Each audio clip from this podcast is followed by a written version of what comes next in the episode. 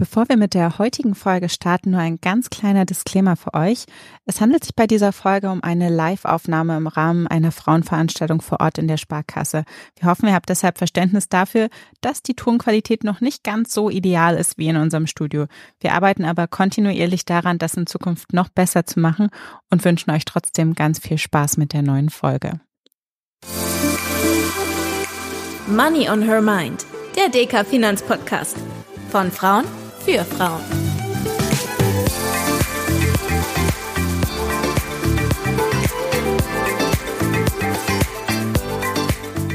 Hallo und herzlich willkommen zu einer neuen Folge von Money on Her Mind, dem Deka-Podcast rund um Finanz- und Karrierethemen von Frauen für Frauen und natürlich auch all diejenigen, die gerne mehr über Geld- und Karrierethemen wissen möchten.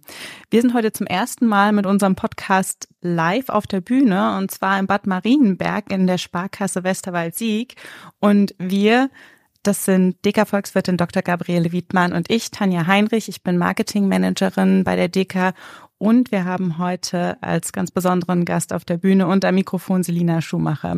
Selina ist Unternehmerin und Kundin der Sparkasse Westerwald-Sieg. Hallo und herzlich willkommen, ihr zwei.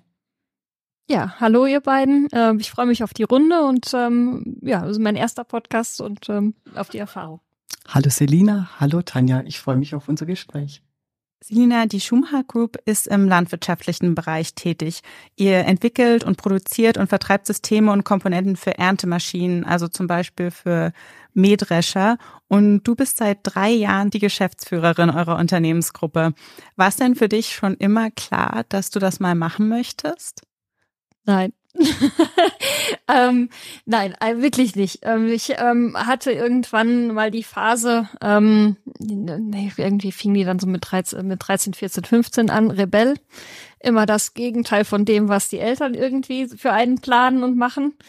Ähm, hat dann dazu geführt, dass ich erstmal ähm, mich bei der Polizei beworben habe. Dann bin ich auf mein, aufgrund meiner Größe dann ausgeschieden. Ähm, habe ich gesagt, okay, da gehen wir den Kampf, gehe ich mal in den Kampf und äh, studiere Jura. Dann erkläre ich dem Amtsarzt nachher aus der Quereinstiegsbrille äh, Juristik dann, äh, dass ich das mit der Körpergröße nicht so gut fand. Musste aber dann nach zwei Semestern äh, Jura in Bonn feststellen, dass das kein Team aber keine Teamarbeit ist ähm, im Juridikum in Bonn, sondern dass ich im ersten Semester bereits irgendwie die Ellenbogen ausfahren lassen. Und das bin ich nicht. Und da musste ich dann dummerweise zu meinem Papa zurückgehen und sagen, okay, vielleicht hast du doch recht. Es war ein schwerer Gang, aber am Ende ähm, hat er es akzeptiert ähm, und äh, hat sich auch gefreut und deswegen bin habe ich den Weg dann in die Wirtschaft gefunden und ähm, ich musste das erste Mal in meinem Studium des Industriemanagements mal nicht lernen, ähm, weil mir das tatsächlich sich erschlossen hat und das hat mir das Gefühl gegeben, an dem richtigen Platz und am richtigen Ort zu sein. Das ist eigentlich ganz witzig, dass du das sagst, weil fast alle in meiner Familie arbeiten bei der Bank. Und ich habe auch jahrelang gesagt, ich mache alles, aber keine Bank. Und ähm, ja, jetzt sitze ich heute hier und bin auch sehr froh darüber. Wie geht dir das denn? Du bist ja vermutlich auch um einiges jünger als viele von euren Beschäftigten oder eure Kunden und Kundinnen. Und du bist eine Frau in einer traditionell eher Männerdomäne. War das jemals ein Thema für dich oder wurdest du mit irgendwelchen Vorurteilen konfrontiert? Mm, mm, ehrlicherweise nicht direkt. Also mit der ähm, mit, mit der Jugend vielleicht, so mit warum geht man mit 34 äh, den Weg in die Unternehmensnachfolge und hat dann ein Traditionsunternehmen und ähm, und, und geht da in diese äh, oder tritt dann in die Fußstapfen von vom vom Papa.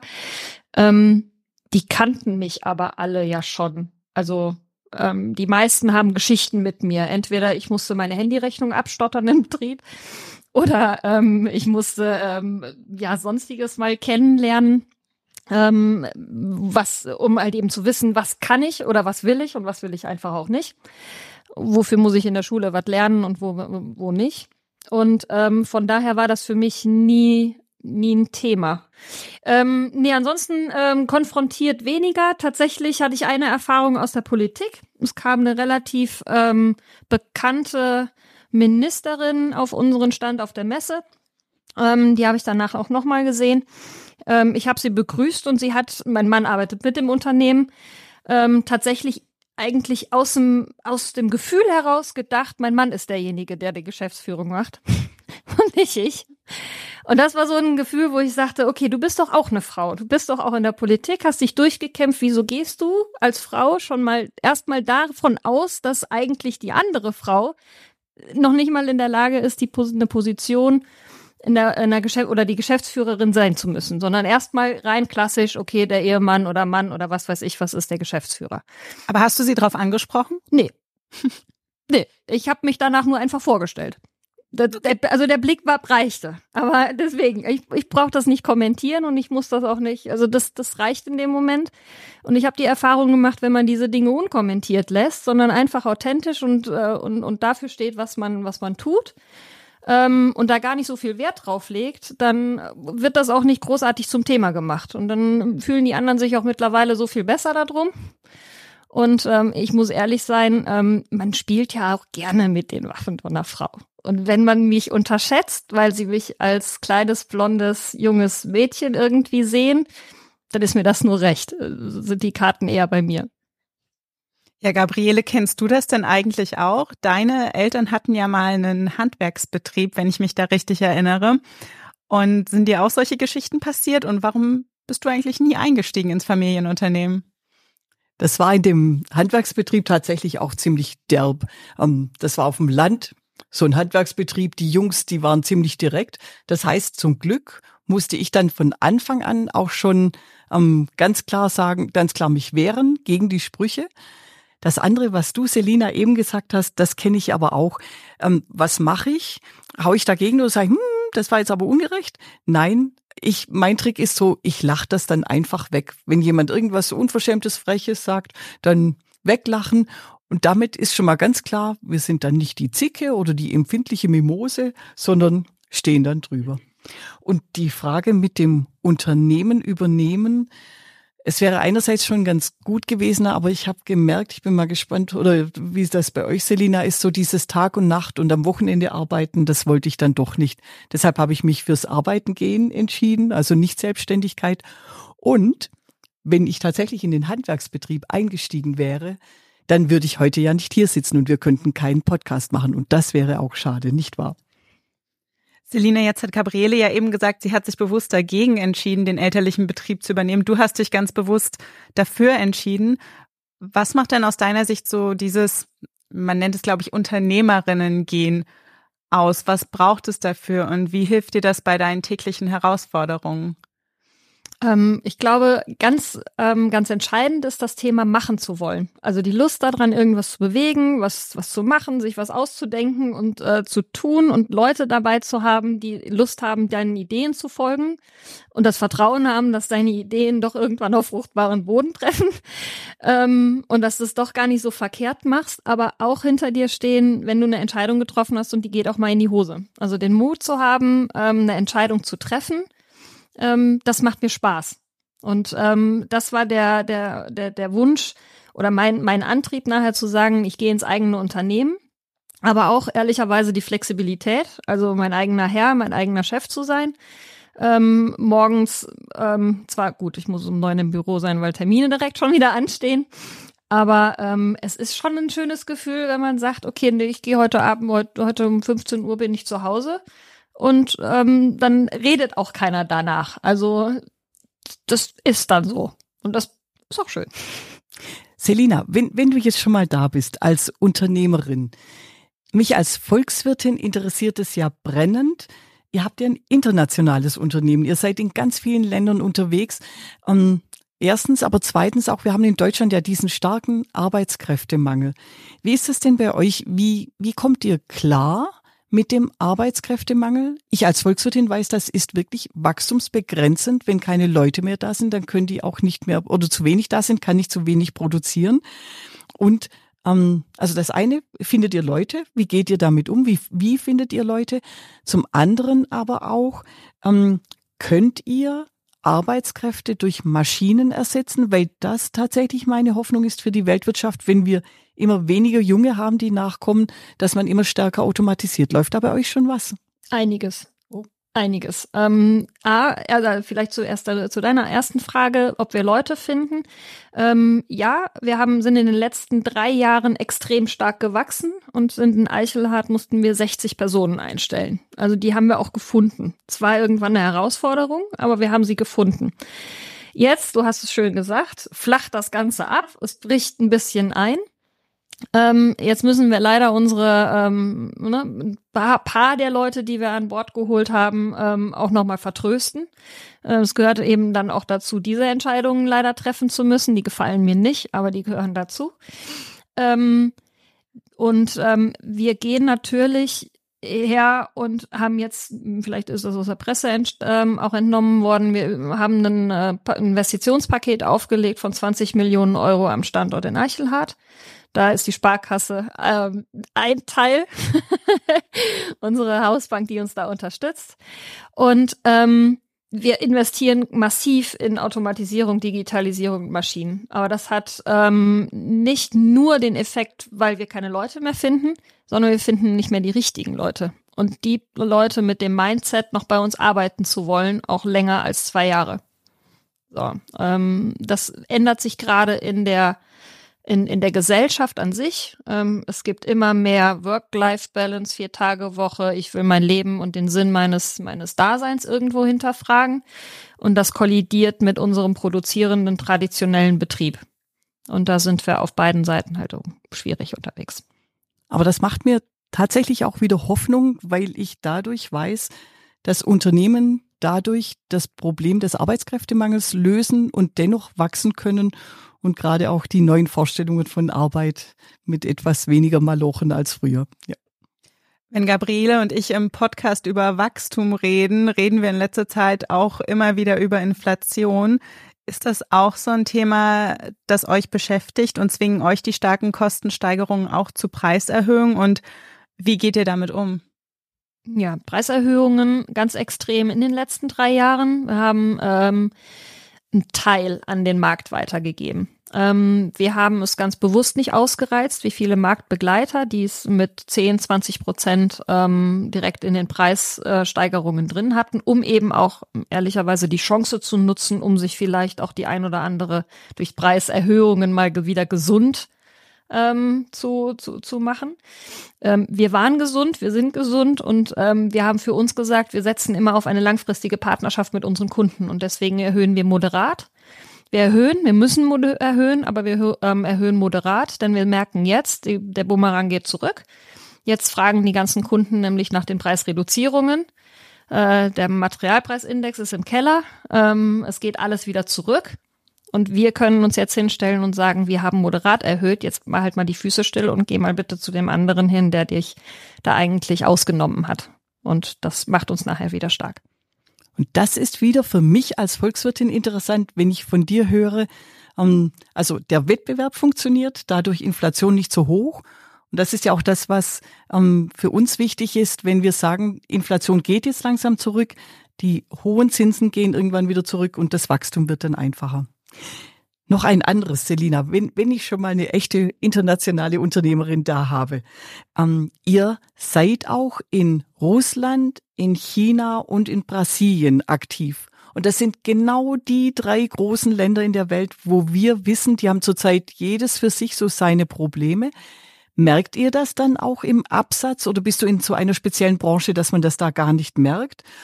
Und ähm, gerade auch das Thema chinesische Wachstumsschwäche, weil dort ja Immobilienkrise und deshalb insgesamt die Wirtschaft nicht mehr so stark läuft. Merkt ihr das? Ähm, ich darf noch ergänzen, wir haben USA auch noch dabei. Also die andere Fraktion ist dann auch noch mit an Bord. Ähm, und ganz klar ja. Also ähm, China war für uns ein Wachstumsmarkt bis 2019, 20 und mit den ganz strikten Corona-Maßnahmen ähm, ist unser Absatz quasi um 60 Prozent eingebrochen. Ähm, wir haben, sind davon stark ausgegangen bis zum Sommer diesen Jahres, dass China ähm, mit der Lockerung seit letztem Dezember, dass China aus der Corona-Krise gestärkt rausgeht, so wie wir China eben auch kennen, schalten, heben oder legen den Schalter um und dann geht das wieder berghoch. Wir sind ebenfalls überrascht und auch etwas geschockt über diesen langsamen, sehr, sehr langsamen Wachstum, den China da ähm, gerade, da gerade hat. Und ähm, das, und, und die ganze Weltwirtschaft an sich stellt uns als Mittelstand über ähm, auf, auf enorme Herausforderungen. Ähm, weil auch Russland, unsere Tochter in Russland, die, ähm, die immer noch da ist und die werden wir auch nicht abstoßen, ähm, auch wenn das vielleicht nicht gern gehört wird in der heutigen Zeit. Aber wir verstehen uns als Familienunternehmen und das auch weltweit. Es gibt vereinzelte Leute an Stellen, die solche Kriege anzetteln und der Gros der Bevölkerung ähm, steht hinter diesen Kriegen nicht. Und ähm, es wäre für uns fatal zu sagen, wir scheren ein ganzes Volk über einen Kamm. Und ähm, wir sind in der Landtechnikbranche unterwegs. Wir sorgen dafür, dass wir mit unseren Produkten ähm, Landtechnik füttern. Und wir sind die Ersten, die am Getreide sind. Und wir müssen, es ist kein Geheimnis, dass Russland eines der größten Getreidemärkte der Welt ist, wo unsere Maschinen und unsere Produkte im Einsatz sind. Und wenn wir nicht mehr liefern, ja, wollen wir, glaube ich, ähm, auch die EU wollte sich das damals äh, von uns äh, so sagen lassen und hat uns da unsere Produkte dann tatsächlich auch von der Sanktionsliste wieder runtergenommen ähm, auf unsere Anstreben nach, weil ähm, das wollen die nicht, was dann passiert, wenn Russland Afrika nicht mehr mit Getreide beliefert. Das ist auf jeden Fall super spannend, Selina. Aber bevor Gabriele jetzt noch weiter in die Tiefen der Volkswirtschaft abtaucht, würde ich sagen, wir nutzen nochmal die Gelegenheit, ein bisschen über Geldanlage zu sprechen. Deshalb sind wir ja heute auch hier und würden gerne hören, wie du als Unternehmerin so an das Thema Geldanlage rangehst. Das würde mich dann auch sehr interessieren, weil ich jetzt erst kürzlich bei einer Frauenveranstaltung auch mit einer Unternehmerin geredet habe, die zu mir gesagt hat, sie hat so viel Risiko in ihrem Unternehmen, sie kann das bei ihren Geldanlagen nicht wagen, dass sie da risikoreich anlegt. Sie macht da wirklich ganz, ganz sichere Geldanlagen. Machst du das auch so, Selina? Ich wünschte, ich würde es genauso in der Form und Effizienz machen, wie du es eben so schön vorgestellt hast. Und eigentlich sollte man ja als Vorbild irgendwie auch als Unternehmerin vorweggehen. Aber ehrlicherweise bin ich, glaube ich, wie kann ich mich auch hier reinsetzen? Ähm, was meine Geldanlagestrategie in den letzten vier Jahren angegangen ist, brauchte ich die Liquidität für ein Haus, für zwei Kinder und ähm, überhaupt den Aufbau meiner, meiner Familienbase. Was jetzt allerdings ähm, durch 2020, man steigt in die Geschäftsführung auf, das Gehalt wird ein anderes, Liquidität und Mittel sind plötzlich in einer anderen Form frei. Ähm, was ich mit, für, für, mit meinem Mann zusammen für nächstes Jahr vorgenommen habe, unsere Anlagenstrategie genau zu überlegen, ähm, auch auf unseren, ähm, ja, unseren Kontakt bei der, bei der Sparkasse zurückzukommen ähm, und das einfach auch mal durchzusprechen. Was wollen wir, was brauchen wir und wie machen wir es am sinnvollsten? Und würdest du dich da eher als risikofreudigen oder risikoscheuen Typ sehen? Also zum einen bei der Geldanlage, aber auch so in allen anderen Lebensbereichen. Also wenn das Risiko kalkulierbar ist, dann bin ich risikofreudig. Und noch eine kleine Follow-up-Frage als Unternehmerin mit sehr knapper Zeit. Wer kümmert sich denn so privat sonst noch um die Finanzen bei euch? Bist du das oder ist das eher dein Mann? Das ist tatsächlich 50-50. Er kümmert sich um seine, ich um meine und wir gemeinsam irgendwie versuchen wir das mit unseren gemeinsamen Kosten auf die Kette zu kriegen. Jetzt würde mich noch interessieren, du hast gesagt, du hast dich in den letzten Jahren aufgrund anderer Prioritäten nicht so mit der Geldanlage auseinandergesetzt. Hast du da auch schon mal vorher Erfahrungen gesammelt? Hast du vielleicht irgendwann mal schmerzhafte Erfahrungen gemacht und da daraus gelernt? Nee, aber ähm, im, im Studium hat sich auch schon rausgestellt, ähm, damals schon, ähm, dass Zahlen, Zahlen ist nicht meine Welt. also ich äh, krieg die Unternehmenszahlen gelesen, ich krieg die analysiert und krieg die verstanden, aber ähm, eine Anlagenstrategie in das Finanzen und Controlling zu gehen, das ist für mich, das, das fühlt sich für mich nicht gut an. Ich kümmere mich um die Kommunikation, Vertrieb, Marketing, Personal und alles andere. Aber ähm, wenn es um, um, die, um das Thema Finanzen, Buchhaltung geht, meine Mama ist Bankkauffrau. Ähm, sie hat es bis zum Erbrechen versucht, mir beizubringen, wie T-Konten gehen. Ich habe irgendwann in der Prüfung gesessen und habe dann geguckt, okay, was würdest du jetzt machen? Bei T-Konten hat man ja nur zwei Entscheidungen, entweder haben oder soll wenn meine erste Intuition war, so und so würdest du das jetzt buchen, habe ich grundsätzlich die andere genommen. Dann war es meistens richtig. Weil das war, das, das, das ist ganz schlimm für mich, dieses Thema. Und ich höre schon, Selina, also mit Geldanlage insgesamt hast du noch gar nicht so viel gemacht. Und ich weiß natürlich auch, du bist ein paar Jahre, eigentlich sogar schon Jahrzehnte jünger als ich. Ich selbst habe ja beim Geldanlegen schon meine blutige Nase geholt in der Zeit. Ich habe vorhin nicht gefragt, wann du geboren bist, aber da warst du noch sehr, sehr jung. Wenn, hm, naja, doch sehr, sehr jung. Nämlich so um die 2000er Jahre. Da war ja mal diese neue Marktblase. Ich weiß nicht, ob Sie, liebe Kundinnen, das auch schon gehört haben. In dieser neuen Markt, oder da habe ich, in der Zeit habe ich richtig gezockt. Mit Aktien, mit neuen Zeichnungen und das ist am Ende so schief gegangen. Ich habe so viel Geld verloren in der Geschichte, dass ich heute ganz sicher weiß beim Geldanlegen, ich streue breit. Ich setze eher auf Fonds als auf diese berühmten Geheimtipps. Und damit fahre ich seither auch wirklich richtig gut. Und es wäre, glaube ich, keine Money on Her Mind Folge, wenn wir nicht unsere Gästin zum Abschluss fragen würden, ob sie noch ein paar weise Worte, Tipps oder eine andere Botschaft hat, die sie unseren Hörerinnen äh, und den Damen hier vor Ort gerne mit auf den Weg geben möchte. Ich glaube, ähm, das, was ich eben gesagt habe, ähm, Mut an der Stelle einfach zu machen. Ähm, am Ende, also das, das, Schlimmste, was passieren kann, ist, es wird eine Erfahrung und daraus kann man lernen. Und ähm, so wie ich mich jetzt in das Thema Aktien und Vermögensstrategie und äh, und so weiter auch ebenfalls eindenken muss ähm, und es einfach machen muss, und das war das, was Gabriele eben sagte, machen, ähm, tun Sie es. Glauben Sie an sich selbst, glauben Sie an, ähm, an das, was Sie schaffen können. Und ähm, dann wird es auch gut werden. Bleiben Sie authentisch. Ja, vielen lieben Dank, Selina und Gabriele und danke auch an unsere Gästin vor Ort und natürlich auch an euch zu Hause fürs Reinhören. Wir freuen uns sehr, wenn ihr auch in zwei Wochen wieder mit dabei seid, denn dann sprechen wir darüber, was Liquidität ist und was sie mit unserer Geldanlage und mit dem Sparen zu tun hat. Wir freuen uns, wenn ihr auch dann wieder reinhört. Vielen Dank und bis bald.